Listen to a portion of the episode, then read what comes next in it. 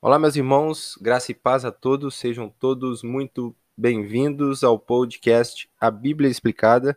Meu nome é Everton Ribeiro e este é o segundo episódio da série de estudos expositivos na primeira carta de Paulo aos Coríntios. No podcast passado, nós fizemos uma breve introdução à carta e nos contextualizamos para entendermos melhor o que se passava por trás do texto apresentado a nós. Nós vimos, por exemplo, que houve uma carta anterior a 1 Coríntios, onde os membros daquela igreja foram exortados por Paulo a não se envolverem com qualquer tipo de impureza, moral ou de qualquer outro tipo. O que não deu muito resultado, como nós falamos na aula passada, porque a impureza é um dos principais temas também tratado nessa primeira carta de Paulo aos Coríntios. Essa carta anterior se perdeu na história, não há qualquer indício dessa carta é, a não ser a citação que Paulo faz em 1 Coríntios 5, versículo 9. Outra coisa que sabemos também é que 1 Coríntios é uma resposta a uma pergunta enviada pelos membros daquela igreja a Paulo. Não sabemos o, exatamente o que eles perguntaram, mas temos as respostas de Paulo a partir do capítulo 7, versículo 1. Então, Hoje estaremos estudando apenas os três primeiros versículos do, cap... versículos do capítulo 1. É, talvez você pense que são poucos para estudar, mas eu te garanto que já em apenas, nesse, apenas nesses três versículos nós vamos extrair bastante coisa, são muitas informações e vocês vão ver que tem bastante conteúdo a ser tratado nessa epístola ok? Hoje eu estou um pouco fanho, porque eu estou resfriado, é, então minha voz não está muito legal, não reparem, mas que isso não seja um empecilho para podermos estudar e aprender a palavra de Deus, ok? Então, vamos começar.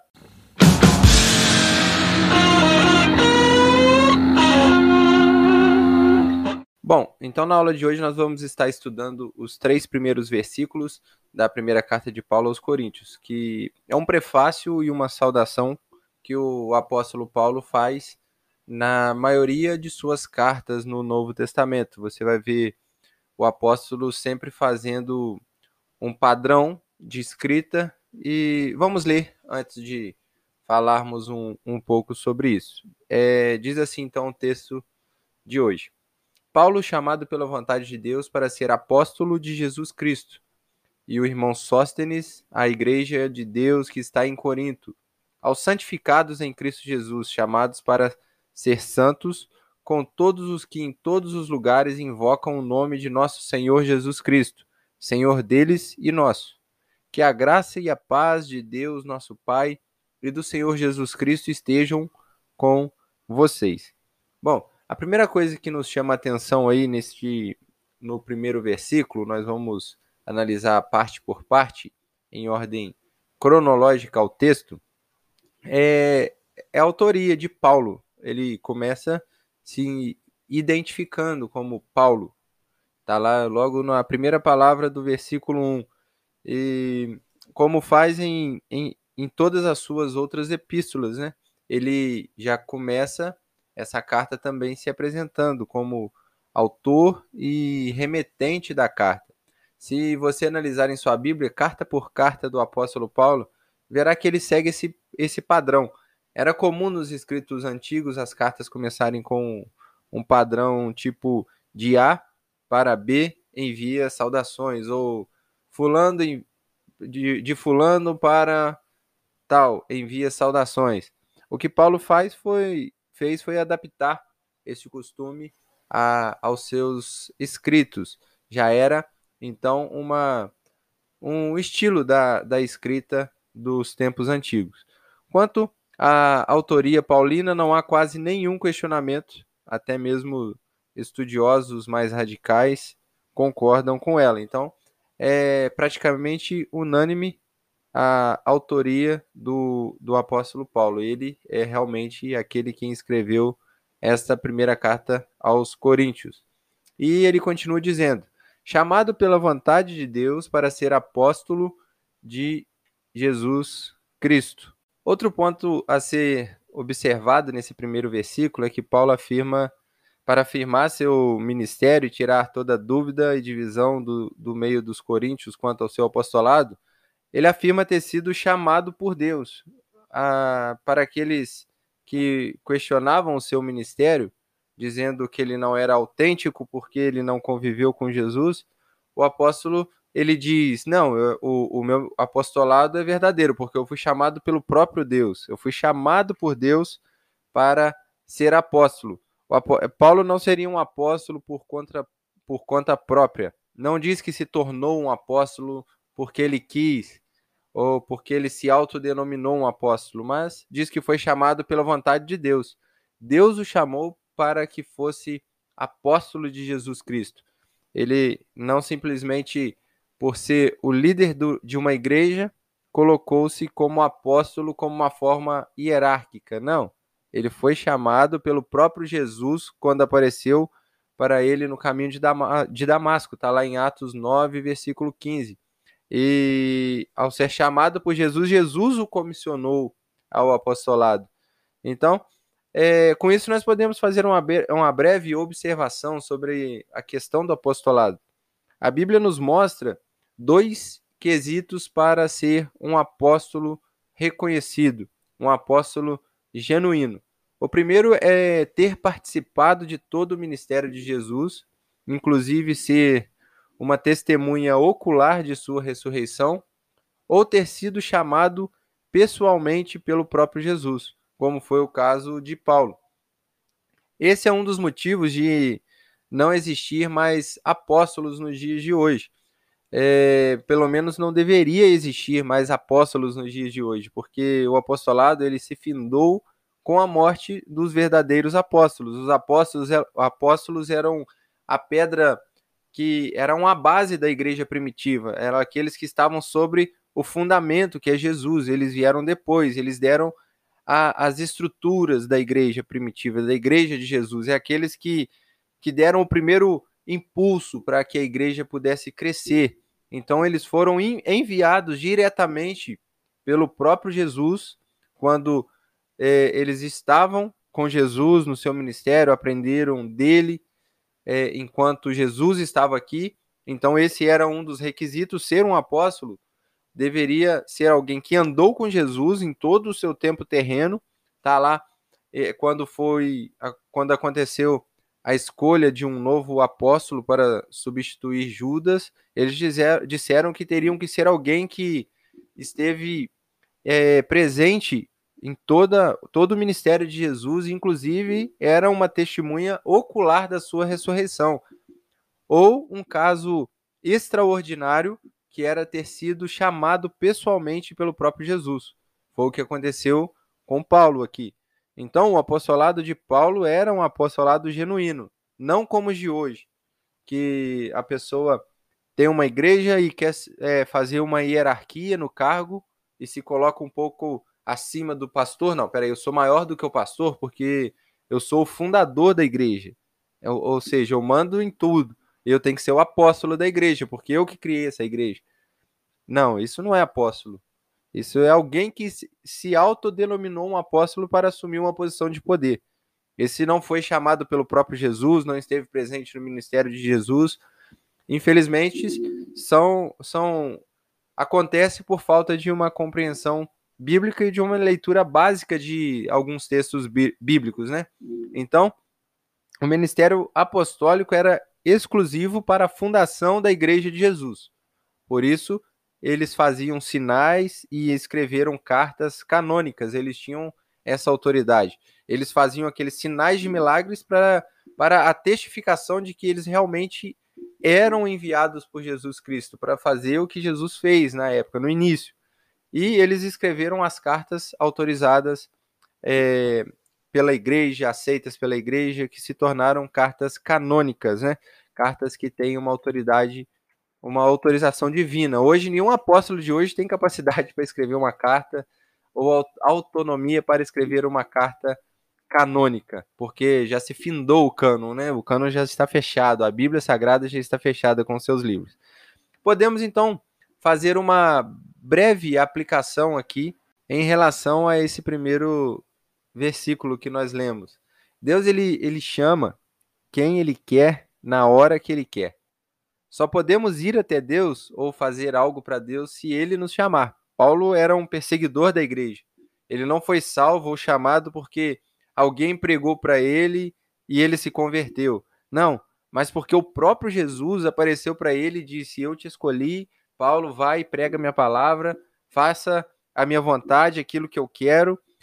E, e pronto, não porque ele simplesmente é, ouviu uma palavra e, e, quis. Não, a palavra ela realmente tem esse poder, mas só, só vai até Deus aqueles a quem Deus chama, a quem Deus escolhe. A salvação e o chamado não são méritos nossos. O, o apóstolo Paulo ele não era uma pessoa boazinha, muito pelo contrário, ele perseguia os cristãos, perseguia todos aqueles que se diziam discípulos de Jesus. Mas é, Deus ele chama quem ele quer, inclusive um pecador como Paulo, um pecador como eu, como você. Quando ele, ele nos chama, nós irresistivelmente vamos até ele, como ensina o calvinismo no seu quarto ponto da Tulipe, é, que, que diz que a graça de Deus ela é irresistível.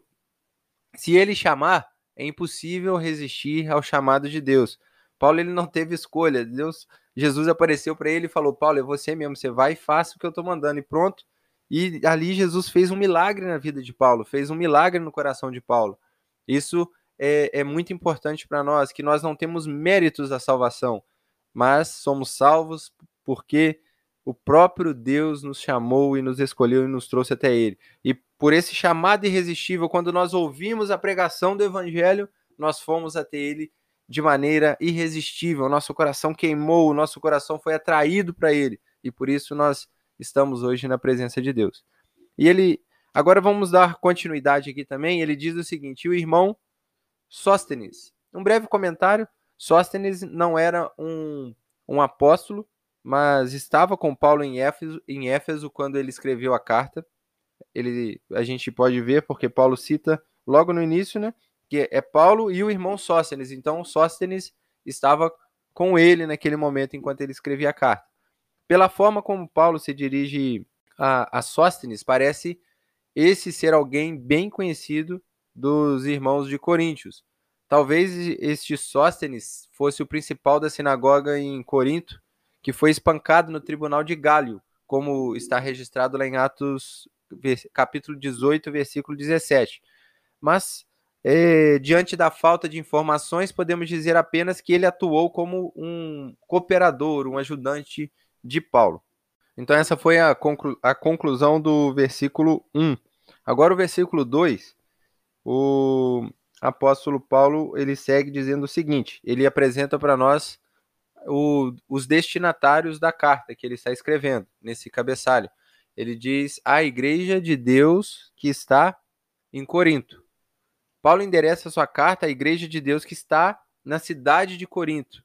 Mesmo sendo o fundador da igreja de Corinto, Paulo ele não tinha nenhuma pretensão de dizer que a igreja era dele, mas é a igreja de Deus que está em Corinto. A igreja de Deus que, que ele fundou, a igreja que Jesus Cristo iniciou com quando ele morreu por nós na cruz do Calvário, ali começou a igreja.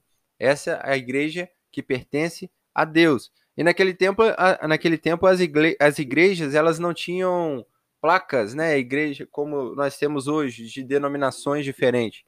Eram igrejas que estavam em uma cidade. O apóstolo Paulo, por exemplo, foi até Corinto em sua viagem missionária e ali ele pregou para um grupo de irmãos e fundou ali uma igreja que era eh, feita e estabelecida em reuniões em, nas casas desses irmãos de, dos quais a igreja foi fundada. Eu não sei se eram na, nas casas de, de uma pessoa específica ou se eles revezavam em qual casa reunir, mas o, o fato é que as igrejas eram nas casas, nas casas dos irmãos que faziam parte dessa igreja.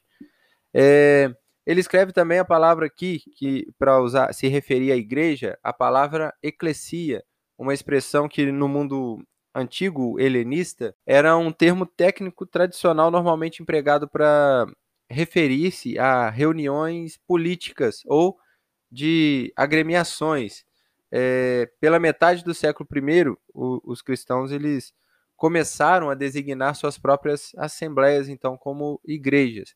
É, eclesia era o termo, né? Usavam o termo justamente para diferenciar dos judeus, que usavam a palavra sinagogue para seus locais de reunião. Então, as reuniões dos cristãos eram a reunião da igreja e os judeus se reuniam nas sinagogas. Eram justamente para isso que eles, que eles colocaram um termo diferente. Então, passou a, a, a, a usar-se a palavra igreja. Mesmo sabendo, então, de todos os defeitos que a igreja tinha, principalmente a igreja de Corinto, Paulo os trata de modo geral como cristãos. É, não é possível saber de qual, de modo geral, se nós olharmos assim uma visão ampla de, de uma igreja, quem é realmente um cristão convertido dentro da igreja. Porque, como nós sabemos, a igreja ela não é composta apenas de cristãos. A igreja visível. Isso é algo que nós temos que aprender a diferenciar. Existe a igreja visível e a igreja invisível. A igreja visível é aquela que compõe o hall de membros da sua igreja. É, todos os nomes ali que estão escritos no hall de membros são a igreja visível. É as pessoas que vai nos cultos de domingo e você vê aquelas pessoas lá e são tratadas como cristãos de modo geral. Porém, nem todos os que estão na igreja visível são da igreja invisível. A igreja invisível é composta pelos crentes de todas as épocas, de todos os períodos. É, é, todos aqueles que morreram em Jesus fazem parte da igreja invisível e todos aqueles que realmente são salvos por Jesus Cristo, mesmo os que estão vivos, estão na igreja.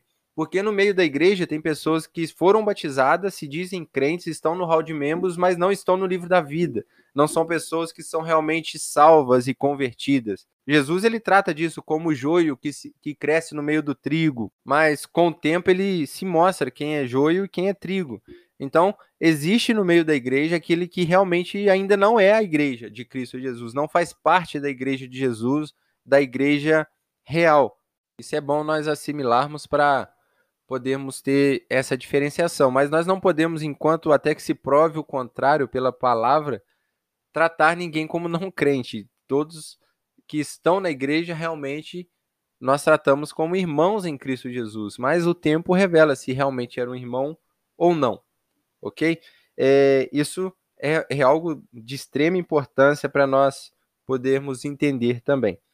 Então, seguindo o, o, nosso texto, diz o seguinte: aos santificados em Cristo Jesus, chamados para ser santos. Paulo, então, aqui, ele nos mostra nessa parte que todos aqueles que estão em Cristo são santificados. Se você é um cristão, logo você é santo. Você é um santo em Cristo Jesus. Você é santificado em Cristo Jesus. Não por você, por você mesmo, mas por causa daquele que te santifica. Jesus. É Jesus que nos santifica, é Jesus que nos torna santos e dignos de sermos santos. Por nós mesmos, nós não temos a capacidade de sermos santos. Nele nós fomos lavados e perdoados do estado de pecados. E então, logo, nós, nós somos santificados, porque nós fomos perdoados e aceitos por Deus por causa de Jesus, pelo que ele fez na cruz do Calvário. Não porque eu sou bonzinho, porque eu, eu consegui chegar até Jesus, não. É porque Jesus me encontrou, Jesus morreu na cruz por mim Jesus me salvou. Por isso eu sou, eu sou santo. Santo por causa dele. Quando Deus ele olha para nós, ele não nos vê como aquele pecador que nós somos naturalmente, mas ele, ele, ele nos olha e vê Jesus em nós, porque é Jesus que habita em nós, é Jesus que nos tornou santo.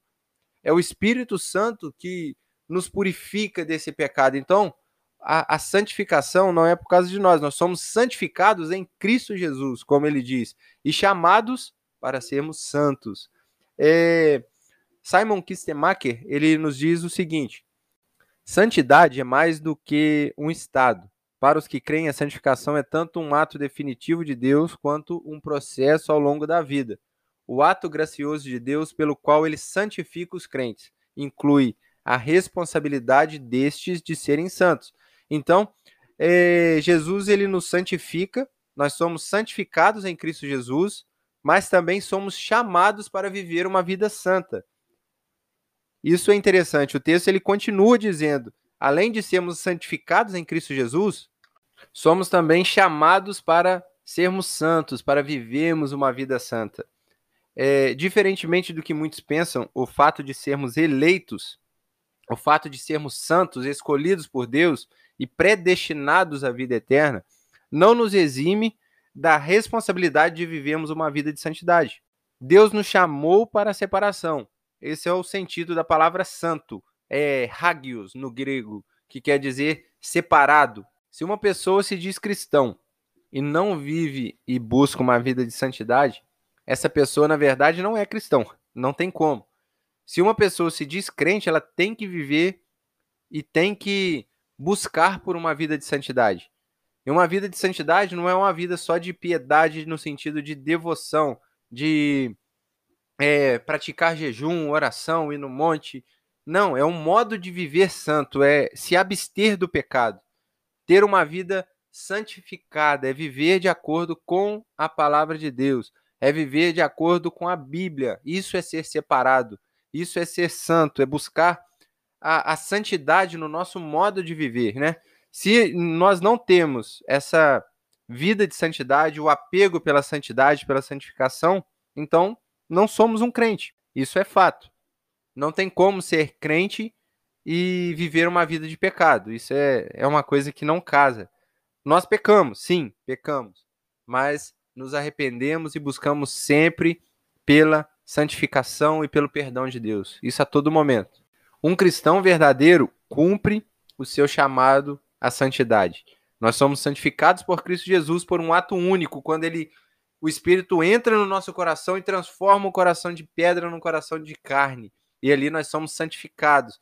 Cristo nos santificou, Cristo nos separou e nos chamou para vivermos em santidade. Aqueles a quem Cristo chamou e predestinou e santificou, esses também são chamados para ser santos. Eles devem viver uma vida santa. Senão, não há conversão e não há como dizer que essa pessoa é um cristão.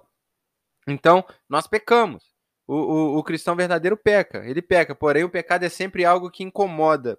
E o cristão é sempre conduzido ao arrependimento pelo Espírito Santo.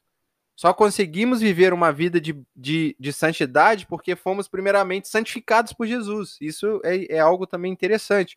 Jesus nos santificou e nos habilitou para vivermos uma vida de santidade. Aí a responsabilidade é nossa. Nós devemos viver e manter uma vida santa no dia a dia.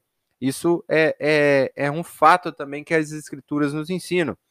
O Werner de Boer, que é um comentarista também do Novo Testamento, ele diz o seguinte: não é por meio dos nossos esforços de santificação que nos tornamos santificados, mas por sermos santificados em Cristo Jesus, podemos e devemos, devemos nos empenhar pela santificação. Isso é algo interessante.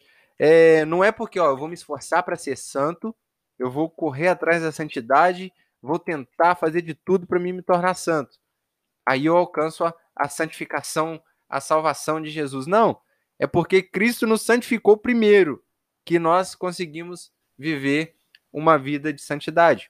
O primeiro ato veio de Deus, não de nós. Por ele nos capacitar para isso, nos dando a salvação, transformando nosso coração, nosso coração, por causa disso, nós conseguimos viver uma vida de santidade. Isso é, é interessante para nós analisarmos, né? Então o texto continua ainda no final do versículo 2, dizendo o seguinte: Com todos os que em todo lugar invocam o nome de nosso Senhor Jesus Cristo, Senhor deles e nosso. Então, nessa frase, Paulo fala claramente de cristãos que não pertencem fisicamente à igreja de Corinto, mas à igreja de todo mundo. É, ele não está falando somente dos crentes locais, mas dos crentes que estão por todas as partes do mundo, e invocando o nome do Senhor Jesus. É, aqui o interessante é que ele nos mostra que o orar a Jesus é a diferença mais simples entre os cristãos e uma pessoa que não é cristã. Um cristão verdadeiro ora apenas a Jesus. Ele reconhece que Jesus, apenas Jesus, é o nosso mediador para com Deus.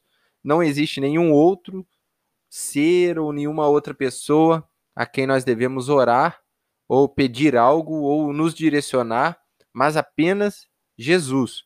Jesus é o único que nós devemos invocar. Paulo foi um grande homem, Pedro foi um grande homem, Maria foi uma, foi uma agraciada, uma bem-aventurada. Porém, nenhuma dessas pessoas foram o Deus encarnado. São apenas seres humanos que serviram a Deus, assim como nós servimos e foram receberam um destaque maior na história pela posição em que estavam, onde eles foram colocados, e eram realmente homens de Deus e mulheres de Deus. Mas Jesus é o, é o único que nós devemos invocar, porque ele é o próprio Deus em carne, ele é diferenciado e diferente de qualquer outro ser. Nenhum outro tem me, o mesmo status que Jesus tem. Porém, o invocar que Paulo diz aqui é muito além de um invocar simplesmente ocasional, falando, ah, eu invoco, eu oro a Deus. Não. É um invocar baseado no Antigo Testamento, lá em Joel 2,32, que diz que acontecerá que todo aquele que invocar o nome do Senhor será salvo. Texto que o próprio Paulo cita lá em Romanos 10, 13. É um invocar escatológico, tendo em vista o juízo iminente que virá da parte de Deus sobre toda a humanidade. O nome do Senhor, que pode ser invocado desse jeito, trazendo a salvação como consequência, é, é unicamente e, inequivocadamente claro na nova aliança. Ele é o nome do Senhor Jesus Cristo. Lá em Atos 4, versículo 12, Paulo, o, o Lucas, né, ele vai dizer esse, uma, uma frase colocada lá que diz o seguinte: é em nenhum outro há salvação, porque também debaixo do céu nenhum outro nome há dado entre os homens pelo qual devamos ser salvos. Então, o único nome que nós devemos invocar é o nome de Jesus. Não há debaixo do não há nenhum outro nome debaixo dos céus que, que nos, nos faça ser salvo, que nós devemos invocar. O único que pagou a dívida por nós, que, que nós, todos nós somos devedores, o único que pagou isso foi Jesus Cristo, aquele que nós devemos invocar. O juízo virá sobre pecadores, porém, aquele que invocar o nome de Jesus será salvo. Isso é um fato. Então, é, o que nos une como irmãos no mundo inteiro é o nome de Jesus, é o que ele fez por nós na cruz do Calvário. E para terminarmos, o versículo 3 agora, o, ele diz o seguinte: graça a vós outros e paz da parte de Deus, nosso Pai e do Senhor Jesus Cristo. É interessante analisarmos essa saudação, normalmente usada por Paulo em suas epístolas. Né? É, no mundo helenístico, as pessoas, que é o mundo antigo, grego, as pessoas costumavam saudar umas às outras com a palavra grega shiren, normalmente traduzida como saudações. Sua, é, ela tem uma forma derivada que é, é caris ou chares, que significa graça. Porém, o, já os judeus eles saudavam uns aos outros usando a palavra hebraica shalom, que significa paz. Aí olha que o que Paulo faz aqui é, é lindo demais. Ele, ele faz uma união das duas palavras em seus escritos, dizendo graça e paz em suas saudações. Isso é uma forma de unir os povos, unir cristãos, judeus e gentios, tudo, em, tudo no mesmo grupo, porque o que nos une não é a nossa raça, não é a nossa etnia, não é o nosso idioma, mas é o sangue de Jesus Cristo derramado na cruz do Calvário. Então ele pega a saudação dos gregos, a saudação dos judeus e coloca na mesma frase: graça e paz do, da parte de Deus, nosso Pai e do Senhor Jesus Cristo. Isso é, é lindo demais. É, RCH Lensky é, observa que graça está sempre antes e paz sempre depois. Isso deve ao fato de que graça é a fonte de paz. Sem graça não há nem pode haver, haver paz, mas quando a graça é nossa, a paz necessariamente segue.